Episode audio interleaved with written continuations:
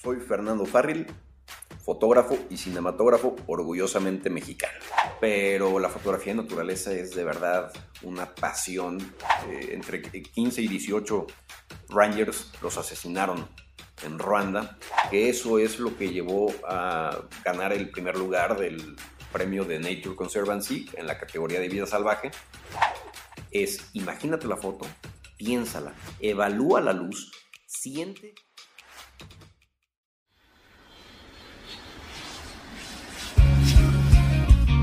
Porque lo mejor que te deja un viaje son las historias. Y porque al contarlas, viajas de nuevo. Este espacio está creado para viajar juntos a través de recuerdos inolvidables y anécdotas muy divertidas. Hablaremos con viajeros, amigos, profesionistas, bloggers e influencers sobre destinos de México y el mundo. Compartiremos también consejos de viaje y datos curiosos de muchos lugares que nos ayudarán a aprender muchísimas cosas. Yo soy Fer González. Bienvenidos a su podcast de viajes. Bienvenidos a Entre Viajes y Recuerdos.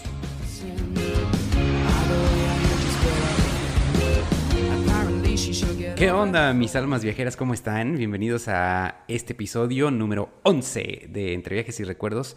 Oigan, el episodio pasado, el episodio 10 que platicamos con Ricardo Vargas, nos pusimos un poco deportivos, un poco olímpicos y en este episodio número 11 nos vamos a poner, pero un poco extremos, un poco eh, aventurados, aventurosos, o no sé cómo se diga, pero, pero vamos a hacer, vamos a, ponernos en este, en este ambiente un poquito. Miren, quiero compartirles que una de las personas que más admiro, eh, y creo que muchos de ustedes tal vez no lo ubiquen, pero su nombre es Alex Honnold.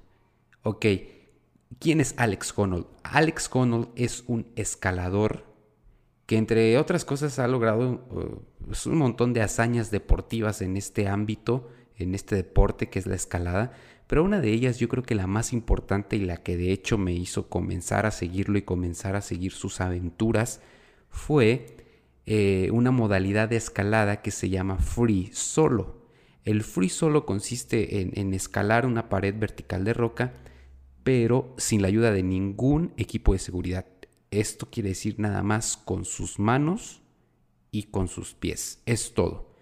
Eh, esta, esta, modalidad de la escalada normalmente se practica en, rocas pequeñas o en, paredes no tan grandes. Sin embargo, este señor Alex Connor, que tiene apenas 34 años, la llevó al límite eh, escalando una de las paredes verticales de roca más impresionantes del planeta, que es el Capitán, una pared de roca de más de un kilómetro de altura ubicada en el Parque Nacional de Yosemite, en California.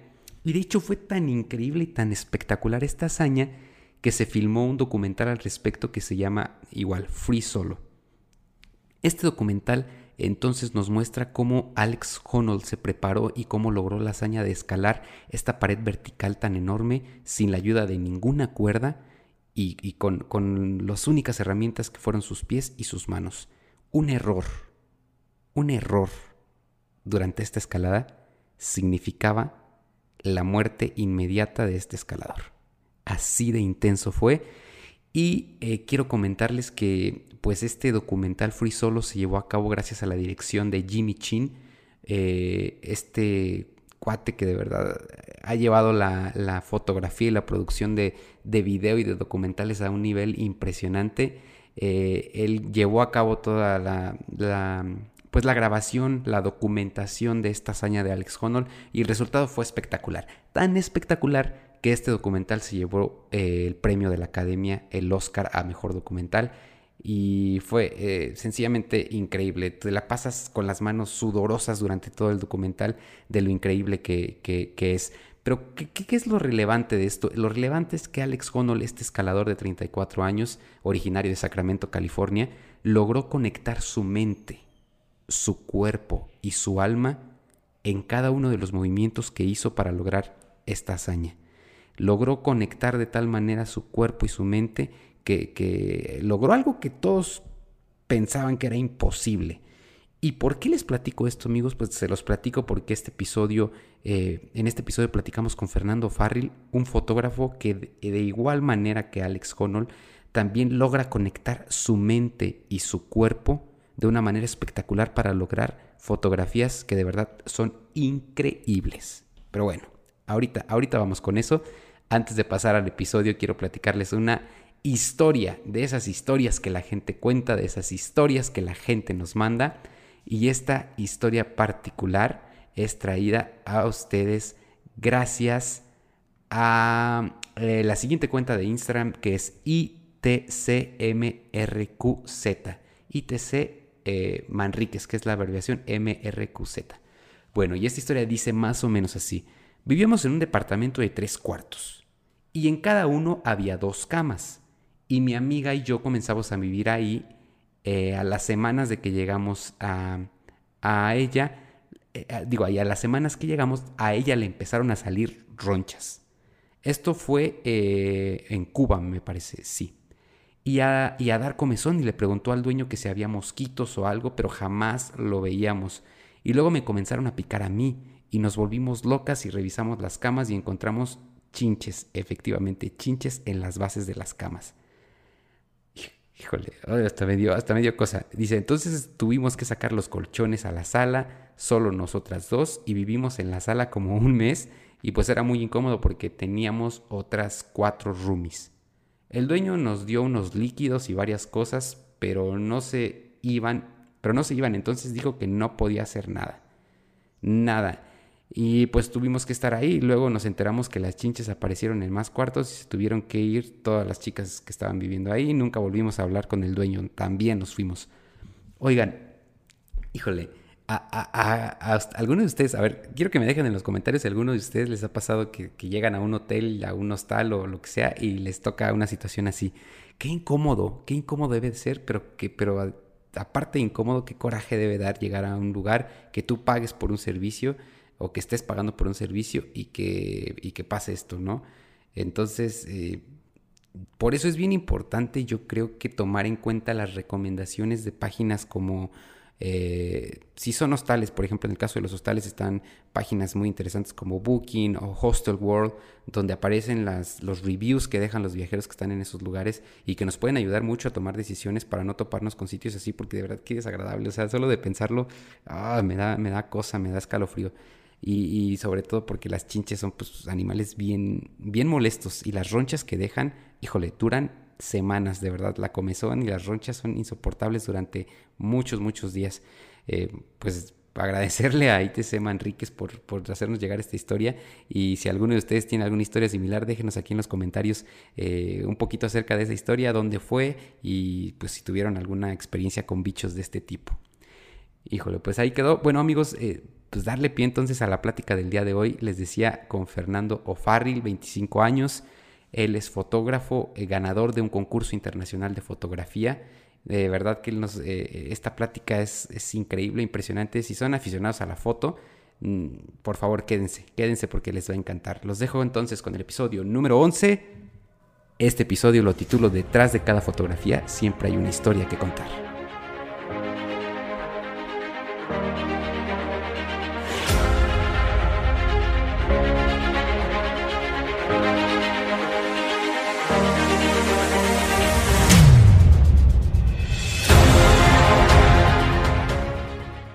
Muy bien amigos, pues les presento ya a Fernando O'Farrill, mi tocayo.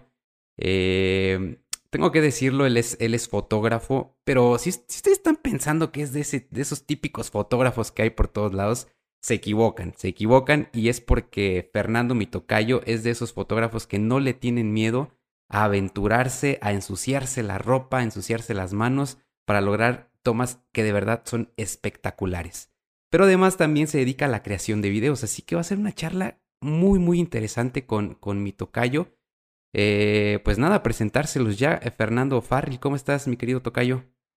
¿Qué tal, Fer? Eh, un placer estar aquí entre viajes y recuerdos y muchísimas gracias a todos los que nos están escuchando. La verdad es un gusto estar aquí esperemos tener una, una charla bastante motivadora y buena para que las personas que lo estén escuchando se motiven a, viajar y a crear experiencias como, como lo he hecho.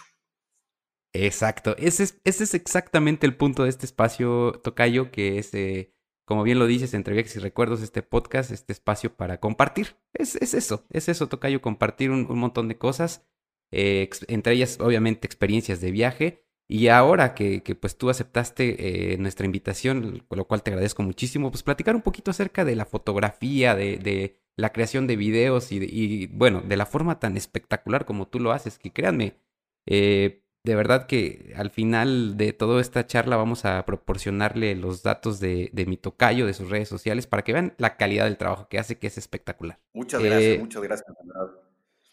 No, gracias a ti, gracias a ti, Tocayo. Pues empecemos, eh, Tocayo, cuéntanos un poquito sobre ti, cuántos años tienes, qué estudiaste, eh, ese tipo de cosas para, para empezar a, a ahondar un poquito más en el tema de la fotografía. Claro que sí. Mira, Fer, normalmente este tipo de presentaciones me encantan porque siempre tengo una frase con la que empiezo y es, soy Fernando Farril, fotógrafo y cinematógrafo orgullosamente mexicano. Eso es todo, Tocayo, eso es todo. Esa es la frase que, me encanta empezar las conferencias y, estas introducciones, porque la verdad es que el decir que soy mexicano es el decir sí se puede y me siento muy orgulloso de ello. Entonces, eh, te platico un poquito, yo eh, empecé en esto de la fotografía, el gusto lo tengo desde prácticamente desde que tengo memoria, tengo fotos a los cinco años de edad en donde ya andaba con una cámara tomando fotos por todos lados. Y, y empecé a, cre a, crecer con este tipo de hobbies, con este tipo de, de actividades, naturaleza, me gustan los animales, eh, una camarita, etcétera. Y bueno, uh -huh. pues el gusto fue creciendo y creciendo a partir de los 13 años y hasta actualmente que tengo 25. Eh, bueno, pues ya, ya ahorita dirán 25 bien chavito, pero eh, yo empecé a trabajar ya de fotógrafo a los 15 años, mientras todavía estudiaba. Y Ole, entonces, entonces ya, llevo, ya, son, ya son 10 años. Ya 10 años trabajando y viviendo de esto. Entonces la verdad es que es algo bastante eh, motivador y agradezco mucho que haya empezado de tan joven. Eh, eh, un poco complicado mientras estudiaba, porque bueno, pues yo, yo ya tenía proyectos, yo ya tenía, eh, digamos que la empresa de fotografía y videos, y mientras tenía que ir a la escuela y las clases y todo, estudié eh, administración de empresas. ah, ok. Justamente eso te iba a preguntar, porque yo me imaginaba que habías estudiado algo relacionado con fotografía o algo por el estilo. No, yo toda, toda mi prepa y mi carrera empecé a estudiar eh, otras cosas por si esto de la fotografía no, no resultaba, por lo menos tener una carrera y no ser eh, eh, licenciado en fotografía o algo así. Entiendo, sí, sí, sí. Entonces como que siempre lo traté de ver así como, bueno, yo voy a estudiar administración de empresas, me dedico a la fotografía, pero por si no, bueno, pues sea algo de contabilidad, de finanzas, eh, digamos que algo que, que, en dado caso, pues una empresa le interesaría contratarme y no solamente ser eh, fotógrafo, ¿no? Entiendo. Entonces, eh, todo empezó así, empecé mm, a hacer otras cosas también mientras hacía videos, eh, pero ya después empecé a, a adentrarme tanto, tanto en lo que hago hoy en día que definitivamente pues me dedico 100% a esto, ya no hay tiempo para otra cosa. Oye, es una chamba bien demandante, ¿eh? créeme que yo eh, cuando hago, por ejemplo, ahorita que hacemos el podcast, eh, este, las personas que están detrás de todo esto, es una chamba laboriosa, no me, me quiero imaginar la producción ya completa de un video eh, más largo, de la elección de tantas fotografías que imagino que han de ser cientos, si no es que miles de fotos de las que tomas en algún viaje y de, eh, la selección, la producción y todo eso es una chamba, pero muy, muy grande, ¿no? es una chamba brutal. Y la verdad es que el estilo de vida, ahorita como me dicen, pues estás chavito, tienes energía y aprovechala, porque la verdad el ritmo de vida que llevo es muy, pero muy acelerado. Y, eso fue desde que estudiaba. Eh, solo, imagina eh, en lo que estoy estudiando una carrera, exámenes, proyectos eh, y todo lo que tiene que ver con la escuela, más aparte todo lo que tiene que ver con el negocio, entre semana estudiar, los fines de semana viajar a algún lugar para hacer alguna una producción de una boda o algún comercial, etcétera, y entre semana tener que editar todo el material. Entonces eh, me, me, me, levantaba muchísimo a las 3 de la mañana, dos y media, 3 de la mañana a trabajar a las 7 de la mañana me iba a clases, regresaba y seguía trabajando. Y así estuve pues, bastantes años mientras estudiaba y trabajaba. Y actualmente, bueno, desde que me gradué hace dos años y medio, eh, ya digamos que ya puedo respirar un poquito más, pero aún así el ritmo de vida es bastante acelerado y la verdad es que no, no me desagrada. Ahorita con la cuarentena estoy disfrutando un poco el tiempo libre porque no hay nada que hacer. No digo, en el sentido de, de, la cuestión de las bodas y todo eso, pues me imagino que sí, porque tú haces dos tipos de fotografía principalmente, Tocayo. E, es como fotografía de, de, naturaleza, pero también te dedicas a la fotografía y producción de videos de bodas, ¿correcto? Correcto, correcto. Hago, hago tres cosas principales. Hago eh, fotografía de naturaleza, hago eh, producciones de bodas y hago comerciales que sobre todo son de, eh, de comida, de restaurantes. Ah, Entonces, entre esas tres cosas se, se divide mi, mi, trabajo. Y, pero, por ejemplo, ahorita no hay bodas. Ahorita los restaurantes, pues muchos ni siquiera tienen lana. Sí, sí, sí. Viajes, pues ahorita no voy a estar viajando por todos lados porque también los parques naturales pues están cerrados. Pues también hay que quedarse en casa, ¿no? Por ahora. Correcto. Oye, Tocayo, eh, ¿cuál de las tres cosas te gusta más? Eh, no me vayas a decir que las tres. O sea, dime una. A ver, dime, ¿qué, qué es lo que disfrutas más de, de, hacer, hacer fotografía? Porque las tres son muy diferentes, ¿no? Pero ¿cuál es la que tú dices, esto es lo que a mí me, me gusta más, me late más? La fotografía de naturaleza, definitivamente. Eh, sí me gustan las tres, o sea, las tres las disfruto bastante. Pero la fotografía de naturaleza es de verdad una pasión que las bodas las disfruto mucho, todos los fines de semana, bodas, esto, lo otro, los novios lloran, te sientes feliz, todo. Pero ese momento en el que ya vas en cuenta regresiva de en cinco días me voy a la India, en cuatro días, en dos días, y vas preparando tu equipo y tu ropa acá de, de safari, bien vestidito, ya sabes, con los pantalones esos acá de que te llevas uno para tres semanas y te aguantan. Sí, sí, sí es que es emocionante preparar el equipo eh, desde que vas en los aeropuertos. Ese nervio, ¿no? Que se siente antes de toda la aventura.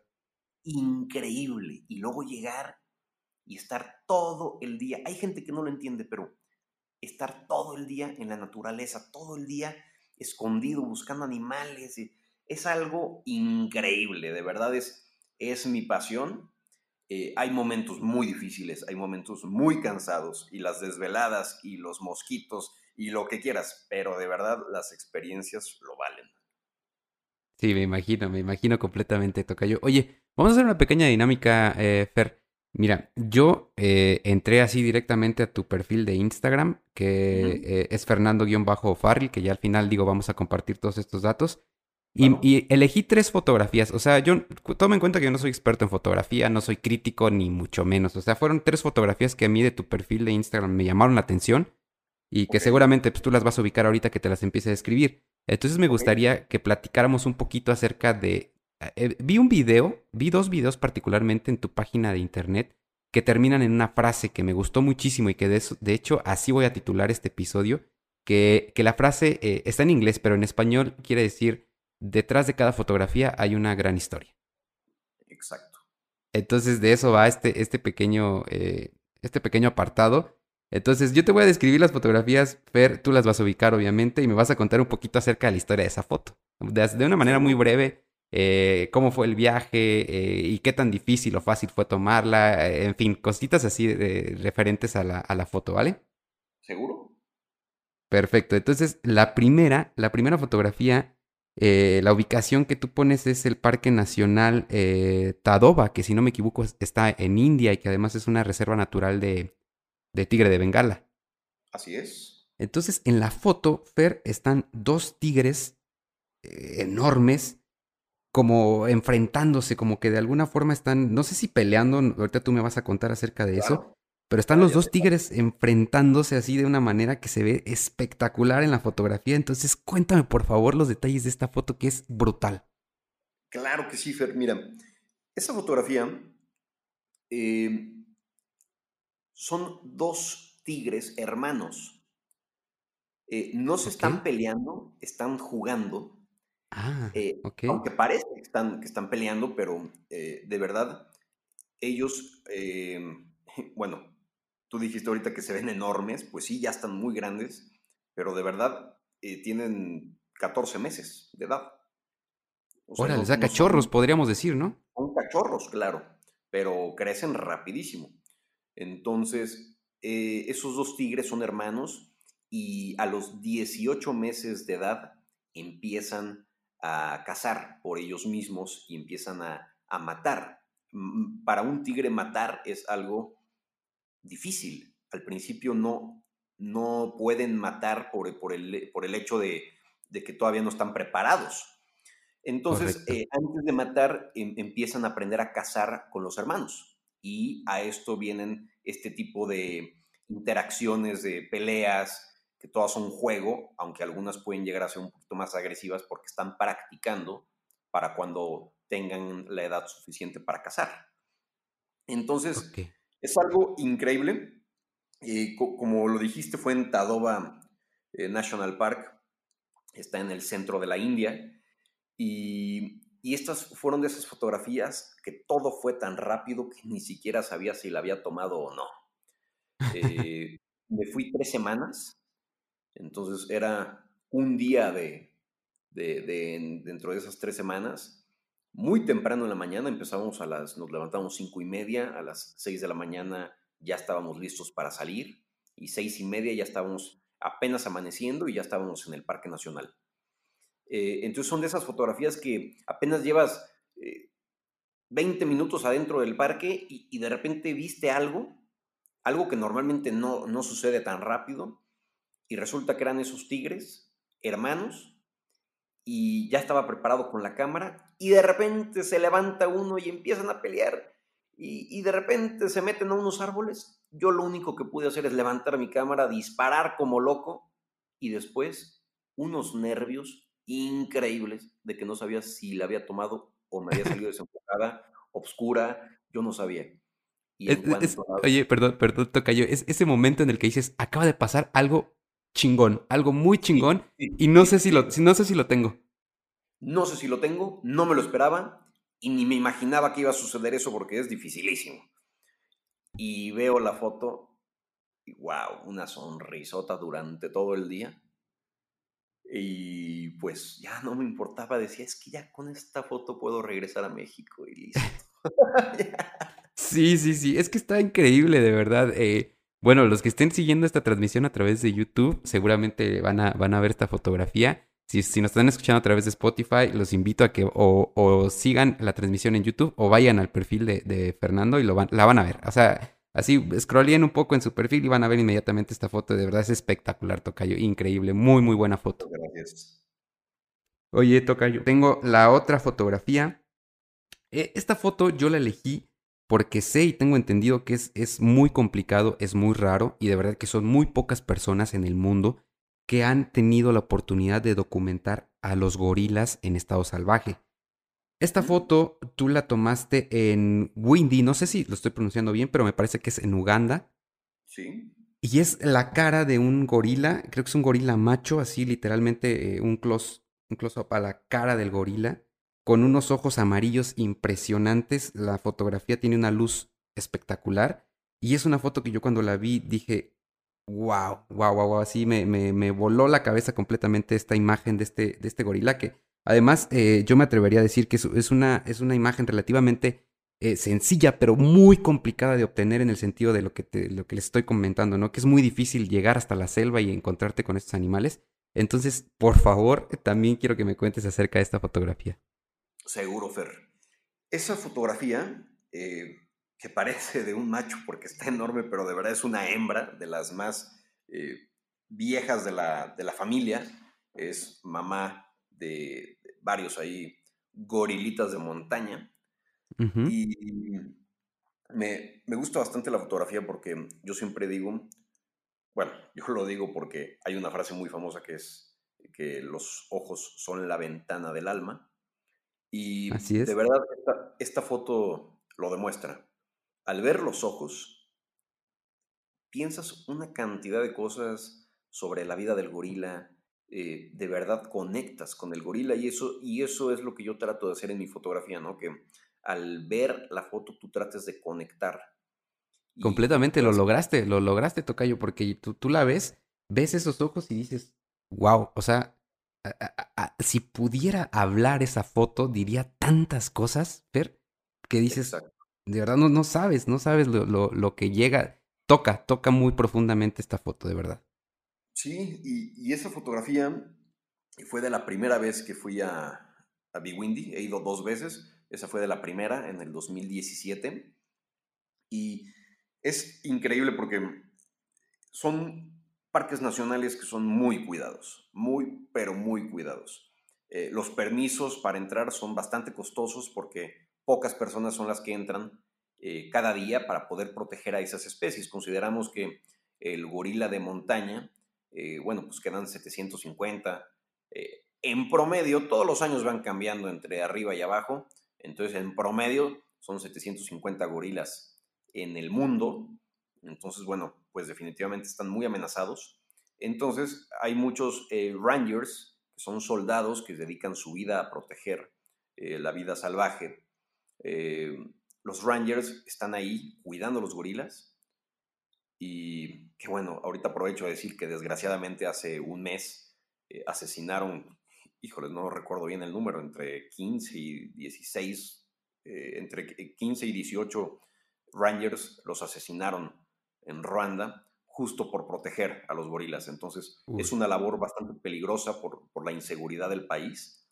Pero bueno, estas personas dedican su vida y estas personas son las que te acompañan eh, a, mm, seguir las huellas de los gorilas, a verlos y a asegurar que tengas un encuentro seguro eh, con los gorilas. Entonces, es, es algo increíble la labor que hacen y que gracias a eso puedas estar en contacto a 4 o 5 metros de distancia de unos gorilas que pesan seis veces más que tú, entonces... Oye, ¿qué se, qué se siente en ese momento en el que estás ahí, digo, eh, hincado en cunclillas tal vez entre, entre, la, entre las hierbas de la selva y ves que esos animales impresionantes con esa fuerza, con esa musculatura, que sabes que si ellos lo deciden así, o sea, fácilmente pueden acabar contigo, con todas las personas que están, que están ahí. O sea, ¿qué, qué se siente, Fer? ¿Qué, ¿Qué sentiste en ese instante? De verdad eh, sientes alegría, sientes adrenalina y yo, yo nunca siento miedo. Lo que yo siento es respeto. Respeto hacia el animal. Eh, nunca siento miedo, porque si siento miedo no me concentro en tomar las fotografías, pero sí mucha adrenalina. Y al momento de estar ahí sentado y de repente aparece el gorila y pasa enfrente de ti, wow, es, impresionante, nada más sientes como tu corazón se acelera y, y lo único que haces es tomar fotografías, excepto cuando está muy cerca. Cuando está muy cerca ni le tomas fotos porque lo único que quieres es que se aleje, entonces como que no quieres ni moverte. Y ya cuando están un poco más calmados, un poco con más distancia, pues sacarle unos retratos. A mí, por ejemplo, lo que me funciona es que la misma cámara, como hace sonidos de la cámara, el gorila puede que me esté viendo a mí pero al momento de tomar las fotos ven directamente hacia la cámara. Así que con ah, esto se logran estos retratos como el que estás mencionando. Y, bueno, pues eso fue un momento en mi vida y gracias a la fotografía, bueno, pues queda plasmado ahí para siempre, ¿no? Súper, súper buena foto. El momento me parece increíble. Lo que transmite la fotografía de igual manera. Y, ahora conociendo un poco más acerca de la historia del lugar, de, de lo que mencionas de los Rangers y todo esto, de verdad que toma todo un poco más, eh, más, más sentido. Y es que, Fer, no me vas a dejar mentir, pero muchas veces vemos fotografías por todos lados, ¿no? En internet, eh, en muchos, revistas tal vez, pero pocas veces tenemos la oportunidad de platicar con los autores de las fotografías y saber qué experimentaron, qué sensaciones tuvieron y cómo fue la historia detrás de esa foto. Entonces, por eso esta charla me parece completamente eh, irreal, súper padre, porque podemos platicar contigo eh, específicamente de esto que a mí me encanta. Entonces, eh, gracias, gracias. Y pasamos a la, a la última foto, entonces, Fer. Esta última fotografía yo la elegí por dos razones. La primera, pues porque sencillamente es una foto espectacular, pero también porque es una fotografía que te llevó a ganar un premio internacional de fotografía de naturaleza. Entonces, seguramente ya sabes de qué foto estoy hablando. Eh, me parece que tú la titulaste Hope, eh, que es esperanza en inglés. Pero cuéntanos entonces de esta fotografía que es, es, una, es, es una fotografía aérea de un oso polar nadando en, pues ahora sí que en medio del océano. Eh, quiero pensar yo que buscando hielo donde, donde descansar. Pero bueno, cuéntanos acerca de esta fotografía espectacular y que además, mm, repito nuevamente, te llevó a ganar este premio internacional de, foto. Claro que sí. Es, esa fotografía, bueno, pues es una de las más especiales que tengo. Eh, no solamente por el premio, desde antes del premio yo la consideraba eh, como una de mis fotos más poderosas, eh, porque la fotografía transmite mensajes y ese mensaje wow, es increíble. Em, bueno, esa fotografía la saqué justo hace un año, en junio del año pasado estaba en una expedición en el Ártico. Eh, es una expedición que se planeó desde hace, bueno, un año y medio antes de que se realizara. Entonces fue mucha planeación, fue eh, un esfuerzo grandísimo de todos los que fueron a, a la expedición, de todos los que estaban ahí trabajando en el barco. Y fuimos justo a fotografiar eh, los osos polares, morsas, ballenas y obviamente, bueno, pues el cambio climático que está pasando en, esa zona. Entonces fue una expedición importantísima para mí. Y bueno, eh, esa fotografía, eh, primero el oso polar salió de una placa de hielo, de, un, de una parte del casquete, que normalmente las placas están pegadas a los glaciares eh, por todo el hielo que, que esté suelta. Entonces el oso polar va caminando por la placa de hielo buscando los respiraderos de focas. Eh, las focas, para no quedarse atorados abajo del hielo, eh, cuando el hielo se está congelando, salen cada cierto tiempo para evitar que esa zona se congele y tener varios respiraderos para poder salir y, bueno, pues ellos no, no tienen branquias para poder estar abajo del agua tanto tiempo, entonces tienen que salir a respirar. Correcto. Y mientras tanto los osos están caminando por ahí y están eh, buscando esos respiraderos por donde cazar a las focas. Em, ya las, el casquete polar cada vez se está haciendo más delgado, cada vez está más frágil, entonces los osos cada vez más y más tienen que buscar más hielo para poder cazar focas. Entonces, eh, cuando terminó eh, de ese casquete polar, e, ese pedazo de, la placa de hielo, yo le calculo eran unos 3, 4 kilómetros por 8, 10 kilómetros, eh, más o menos. El oso polar terminó de recorrerla, entonces se metió al agua, empezó a nadar hacia la siguiente placa de hielo, que estaba más o menos con otros 5 kilómetros de distancia. Entonces, durante ese momento en donde el oso iba nadando, bueno, pues despegamos el dron. Eh, el dron tiene bastantes problemas a esa latitud de la Tierra porque el campo magnético eh, genera distorsiones en el compás del dron, entonces el dron se pierde mucho, tiene mucha tecnología, pero la tecnología no sirve porque eh, el campo magnético distorsiona todo. Entonces el dron es un poco complicado de volar, se vuelve loco, se mueve de un lado para otro sin que tú le, digas. Inclusive el capitán del barco tiene una lista ahí de cuántos drones se han muerto en, el barco. ya tiene ahí la lista de los fallecidos ahí del, Ártico. Dice muertes de dron y ahí te lo va apuntando con palitos. pero bueno, pues ya sabíamos. Aún así te animaste, dijiste, lo tengo que aprovechar. Claro, ya, ya sabíamos si el costo de, eso, ¿no? Si, si, lo echas a perder, bueno, pues te pones muy triste, llorarás un, día completo y después, pues ya que no, te vas a tener que comprar otro porque pues es parte de la chamba. Y volando el dron, bueno, pues eh, hacemos una toma sanital, eh, un amigo hace unas tomas ahí de video, luego yo utilizo el dron, eh, saco varias, varios retratos, entre, entre ellos Hope, que al final fue el retrato favorito.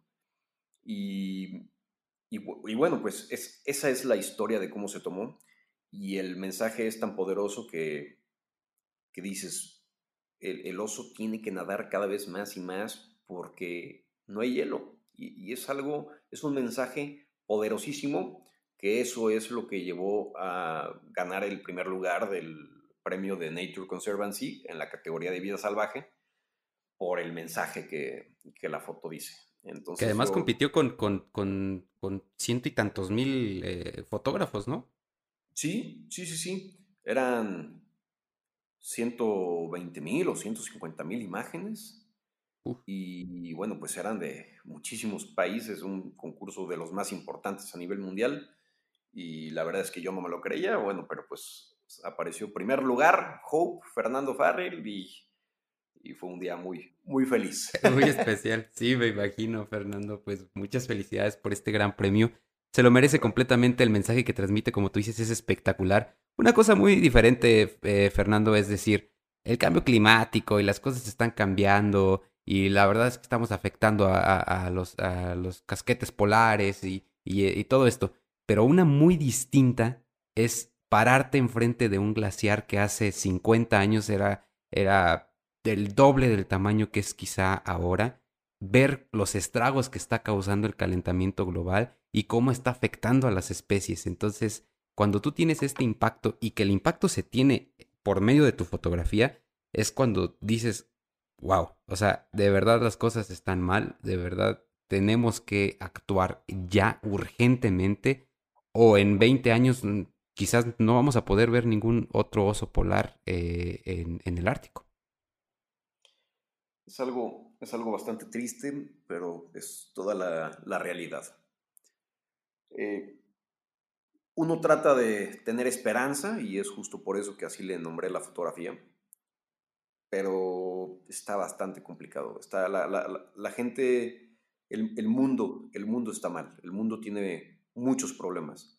Eh, la gente, la gente que no tiene, digamos que la gente que tiene que comer eh, es la que quiere proteger, pero la gente que no tiene que comer, a ellos no les importa. Van a cazar un oso polar para venderlo en 10 mil dólares para poder alimentar a su familia. Eh, y es, lo, y es lo mismo que está pasando con los elefantes, es lo mismo que está pasando con los jaguares, con los tigres. La gente tiene que comer y de verdad es algo bastante triste, pero sí le estamos dando en la madre a las especies de una forma muy, pero muy impactante. Es, algo bastante triste, pero pues ah, así, así funciona el, el, planeta. Así es, sí, sí, sí, es muy complicado. Digo, entonces tú como gobierno no puedes llegar y cambiarle la vida a las personas y decirles, a partir de este momento no pueden cazar esta especie que digo, llevan 50 años cazando quizás.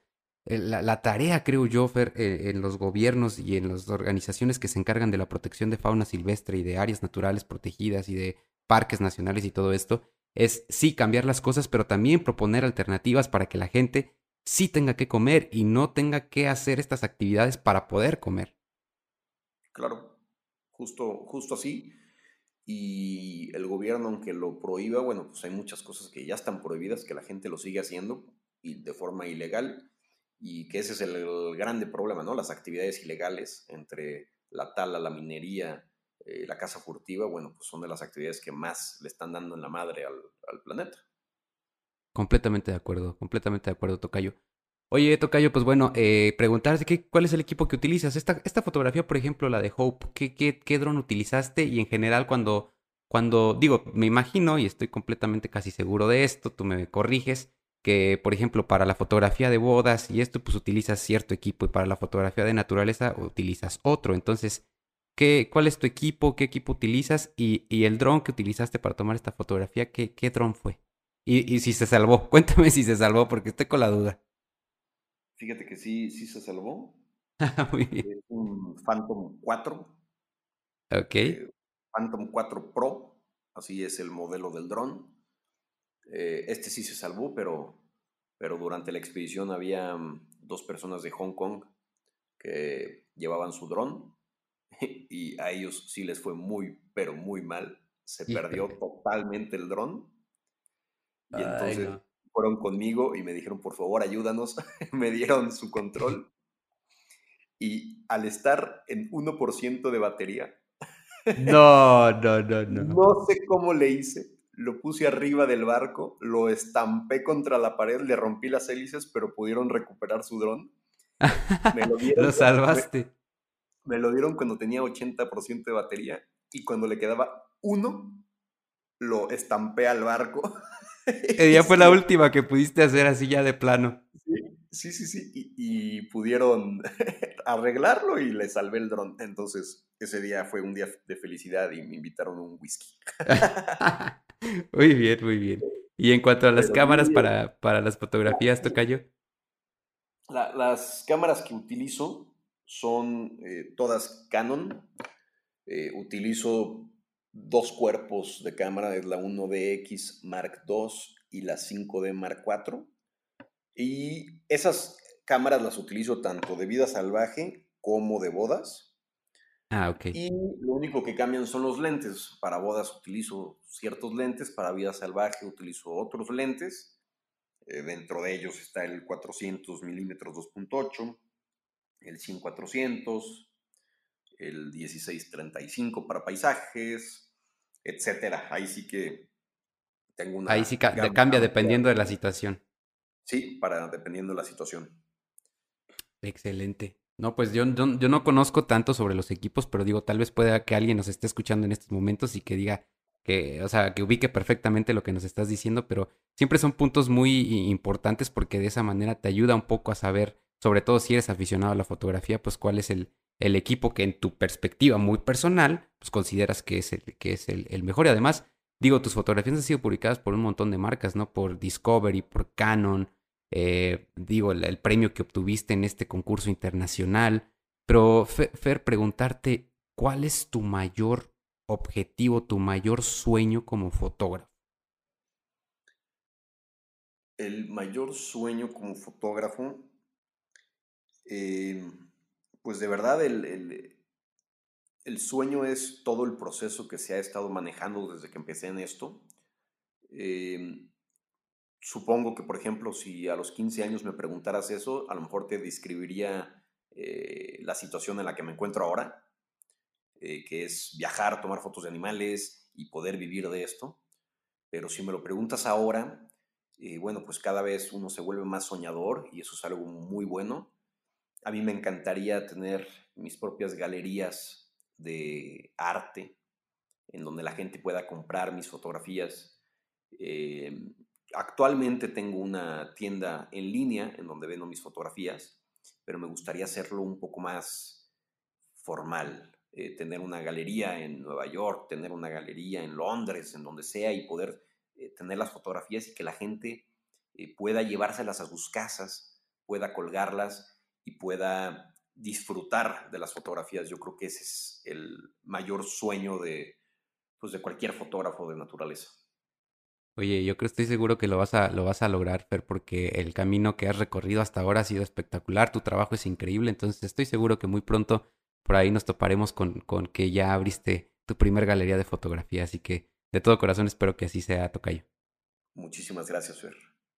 Oye, Tocayo, ¿cómo te imaginas que va a ser la fotografía en, en el futuro? Eh, digo, ahora eh, la cuestión de los drones, por ejemplo, que ya lo hemos platicado un poquito en el episodio, ha venido a revolucionar por completo el mundo de la fotografía. Y es porque el dron te, da una perspectiva completamente diferente, eh, una perspectiva que hasta el momento en el que se diseñó tal vez el primer dron que, que, tomó la primera fotografía aérea, pues es una perspectiva que no, que no teníamos, o el primer satélite que digamos tomó las primeras imágenes desde, desde la atmósfera de la Tierra. Entonces todo esto ha venido a revolucionar el mundo de la fotografía. Pero desde tu perspectiva, ¿cómo te imaginas que va a ser en un futuro? ¿Qué, te imaginas que puede cambiar en cuanto al equipo o en cuanto a la forma de tomar, de tomar fotos? Claro, Fer. Fíjate que ese cambio se ha llevado en los últimos 10 años, cómo ha cambiado todo. Yo me acuerdo de los primeros comerciales que hice en donde eh, no sabías si contratar unos drones carísimos y enormes para unas tomas aéreas o un helicóptero de verdad. Y ahora, pues ya cualquiera tiene un dron y, van a salir las tomas 100 eh, veces mejor que como salían antes. Entonces es algo que ha revolucionado bastante. Y también, por ejemplo, ahorita, antes tú veías una foto, digamos que con el fondo borroso, y decías, wow, esta la tomó una cámara profesional, y ahorita ya los iPhones ya lo pueden hacer. Y sí, sí, se ve bastante bien. Entonces, cada vez las cámaras son mejores, eh, las cámaras de los celulares son mejores, cada vez la gente toma mejores fotos solamente por el hecho de tener eh, buen equipo, porque también influye. Claro que influye. El, el equipo, los colores, eh, la, mm, la, resolución, todo eso es de acuerdo al, al equipo. Y los, los, equipos van mejorando y en 20 años los equipos van a ser todavía mejores, pero lo que nunca se va a quitar es el ojo del fotógrafo y la creatividad y el ángulo y en video, por ejemplo, el poder editar con el ritmo de la música y ser creativo y hacer lo que tú quieras, eso eh, ninguna máquina lo, va a poder eh, hacer. La parte... Ese, ese, ese sentimiento, ¿no? ese feeling que tú le pones como creador de las cosas es lo que no va a poder igualar ninguna cámara, ninguna computadora. Para nada, para nada. Eso sí es imposible. Ahorita hay aplicaciones que tú le pones la música y les pones las tomas y te lo van a editar. Pero, pero eh, hay una, un chip, una computadora que está decidiendo por ti. Pero ¿qué tal si tú no quieres hacer eso? ¿Qué tal si tú quieres hacer otra cosa? Entonces, esa parte creativa es la que todavía nos queda a los fotógrafos en un futuro. Y por eso hay que trabajar en eso. Por eso no solamente hay que ser un fotógrafo que toma fotos bonitas porque tiene una cámara bonita. No, hay que ser un fotógrafo que sabe utilizar el equipo de acuerdo a lo que tú estás pensando. Y eso es lo que yo siempre trato de motivar a la gente que empieza en la fotografía. Es imagínate la foto, piénsala, evalúa la luz, siente cómo la quieres tomar para después ejecutar la, fotografía y que quede exactamente como tú querías. Entonces, de eso se trata. Wow, wow, wow. Sí, sí, sí, sí. Digo, igual hay momentos en los que no tienes tanto tiempo de pensar todo esto, pero eso, es, eso te lo va dando la práctica, ¿no? Conforme vas practicando, conforme vas avanzando, conforme tú mismo vas creciendo como fotógrafo, llega un momento en el que ya de alguna forma me imagino que lo haces hasta automáticamente, ¿no? Sí, ahora muchas de las cosas se deciden en edición cuando ya tienes mucho tiempo. Por ejemplo, esta foto de los tigres, bueno, pues no tenía ni tiempo ni para nada. O sea, afortunadamente ya estaba prendida la cámara, porque si no estuviera prendida hubiera perdido el momento. Son momentos muy, muy rápidos. Pero ya después, en edición, yo soy el que decide qué tonos ponerle. Yo soy el que decide cómo reencuadrar la imagen. Yo soy el que decide eh, cómo la voy a editar para poder transmitir lo que yo quiero. Entonces, esa parte creativa es, es algo único. Sí, entiendo, entiendo perfectamente. Pues eh, lamentablemente, Tocayo, estamos llegando ya a la parte final de, del podcast. Yo, yo soy muy preguntón y de verdad que me quedo con un montón de preguntas. Espero que en otra ocasión eh, podamos platicar nuevamente y tal vez platicar de otras fotos, tal vez platicar ahora más específicamente de la fotografía de bodas, que también es, es, todo, un, es todo un show, me imagino. Entonces, eh, antes de pasar a la parte final, al bloque final, Tocayo, quisiera que nos pues nos dijeras en dónde podemos contactarte, dónde podemos ver tu trabajo, dónde podemos, no sé si hay alguien interesado en, contratar tus servicios, ya sea para, pues para fotografías de algún evento, para la elaboración de algún video, eh, ¿dónde pueden hacerlo? Claro, eh, me pueden contactar sobre todo en Instagram, es Fernando-Farril. Eh, también están quienes todavía utilizan mucho Facebook, eh, tengo mi página Fernando Farril Films para video y Fernando Farril Prints para fotos. Y quien quiera conocer un poquito más de mi trabajo en general, tengo mi página que es www.ferofarril.com. Y eh, que la gente sepa que, que, la gente cuando me quiere preguntar algo, eh, siempre trato de contestar todos los mensajes que me mandan. Y si puedo ayudar en algo, bueno, pues feliz de la vida de poder ayudar. Excelente, perfecto. Pues ahí están todos los datos de, de, mi tocayo.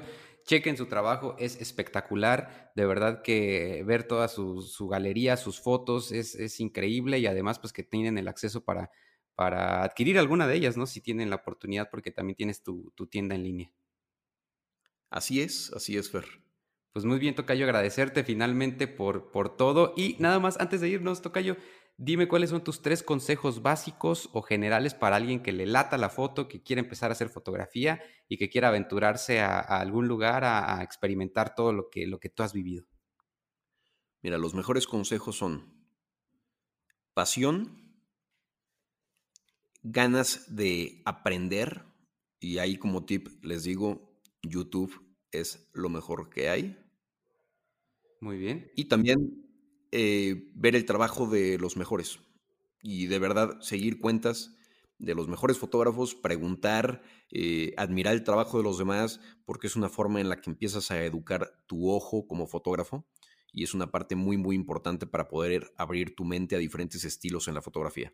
Así que bueno, esos son los tres consejos que les doy y cualquier cosa que les pueda ayudar, estoy eh, más que disponible.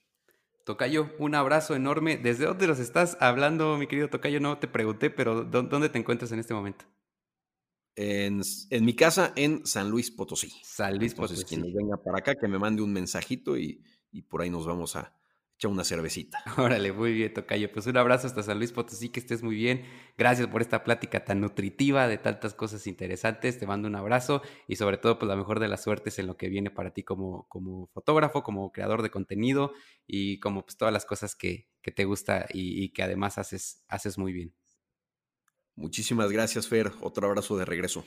Que estés muy bien. Hasta pronto, Tocayo. Igual. ¿Qué onda? ¿Cómo les quedó el ojo con esta espectacular plática con mi tocayo Fernando Farril? Increíble, la verdad que sí, todas las experiencias detrás de, de esas fotos tan impresionantes que él toma. Y wow, wow, wow, wow, nos deja una, una gran reflexión, una gran enseñanza y Tocayo, de verdad que muchísimas gracias por esta gran plática. Amigos, este episodio fue traído hasta ustedes gracias a las dos mejores operadoras turísticas para los viajes grupales tanto en México como en el extranjero. Y esas son nada más y nada menos que Experiencia México y Somewhere México, los patrocinadores oficiales de este espacio entre viajes y recuerdos. No se olviden de contactarnos a través de las redes sociales de este, de este podcast, Entre Viajes y Recuerdos. Nuevamente me despido, no sin antes también recordarles que me sigan también en mis redes sociales.